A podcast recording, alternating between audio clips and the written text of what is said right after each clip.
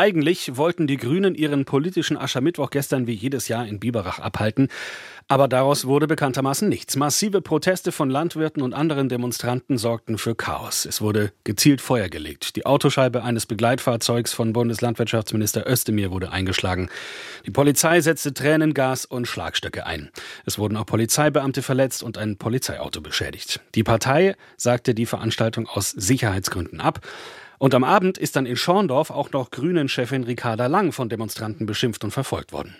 Über den gestrigen Tag spreche ich jetzt mit der Landesvorsitzenden der Grünen in Baden-Württemberg, Lena Schwelling. Gestern ist Ihnen und Ihren Parteifreunden richtig der Hass entgegengeschlagen. Haben Sie eine Erklärung dafür, warum das gestern so derart eskaliert ist? Ja, das ist wirklich wahr. Das war ein einschneidendes Erlebnis gestern.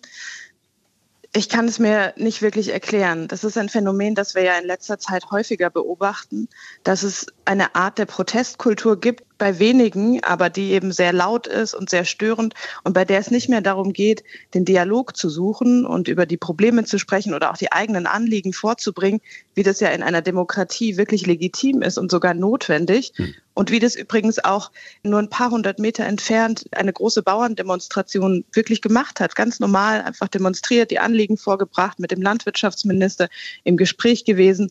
Aber den Menschen vor der Halle, denen ging es nicht um den Dialog. Die wollten unsere Veranstaltungen stören, verhindern, sind gewalttätig geworden. Polizisten sind verletzt worden, es wurden Feuer gelegt, Sachbeschädigung. Und das überschreitet einfach eine Grenze. Und da müssen wir klare Kante zeigen, alle gemeinsam.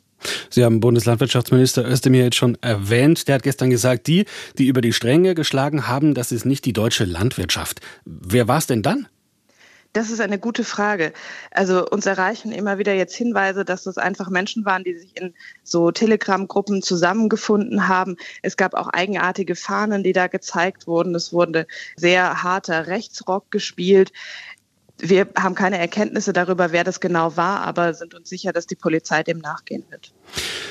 Wenn wir mal noch den Blick ein bisschen weiten, es gab ja auch bei Aschermittwochsveranstaltungen von anderen Parteien teils massive Proteste von Landwirten, zum Beispiel in Bayern, aber hauptsächlich bei Veranstaltungen der Grünen, wie eben auch in Schorndorf zum Beispiel.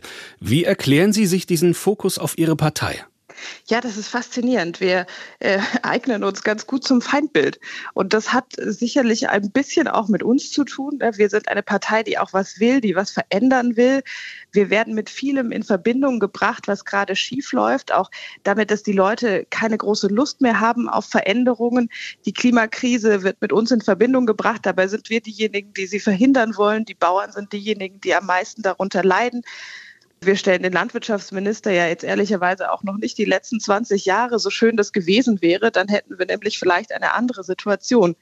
Das ist aber in der Demokratie in Ordnung. Das halten wir aus. Das ist okay, dass man uns angeht. Das ist in Ordnung, dass man unzufrieden, auch wütend ist mit uns und uns das lautstark sagt. Das gehört dazu. Da kommen wir ins Gespräch. Darüber können wir diskutieren und da hören wir auch zu. Schwierig ist es nur, wenn es wirklich zu gewalttätigen Ausschreitungen kommt, so wie gestern in Biberach. Ihr Parteikollege Jürgen Trittin hat in der Taz die Polizei in Baden-Württemberg kritisiert. Die Polizei müsse sich ernsthaft die Frage stellen, warum sie nicht in der Lage war, eine Veranstaltung des eigenen Ministerpräsidenten so abzusichern, dass sie durchgeführt werden kann. Stimmen Sie ihm da in seiner Kritik zu? Nicht ganz. Also ich kann auch die Lage nicht so gut beurteilen wie die Polizei, aber es war schon wirklich sehr aufgeheizt vor Ort. Und vielleicht hätte die Polizei es geschafft, irgendwie da die Zu- und Abwege zur Halle frei zu knüppeln. Aber ich glaube nicht, dass das Bilder wären, die wir alle gerne gesehen hätten und dass das was ist, das man hätte in Kauf nehmen sollen. Weil am Ende ist es einfach eine Abwägung auch, geht man so ein Risiko ein? Wollen wir, dass noch mehr Menschen verletzt werden, auch noch mehr Polizistinnen und Polizisten? Und da haben wir uns dann gemeinsam gemeinsam mit der Polizei dagegen entschieden. Kann man denn nach so einer Eskalation überhaupt noch mal in konstruktive Gespräche mit diesen Demonstranten gehen oder wollen Sie das vielleicht auch gar nicht?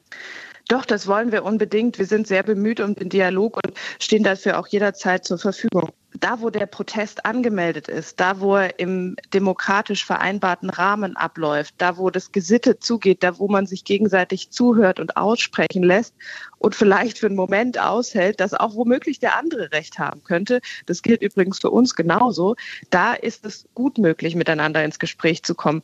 Schwierig ist es nur, wenn das gar nicht das Ziel ist. Und das habe ich leider gestern den Eindruck gehabt, dass es eben gar nicht darum geht, ins Gespräch zu kommen.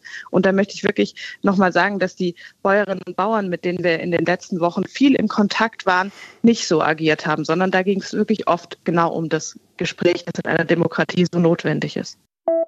Die interessantesten Interviews zu den spannendsten Themen des Tages. Das ist SWR aktuell im Gespräch.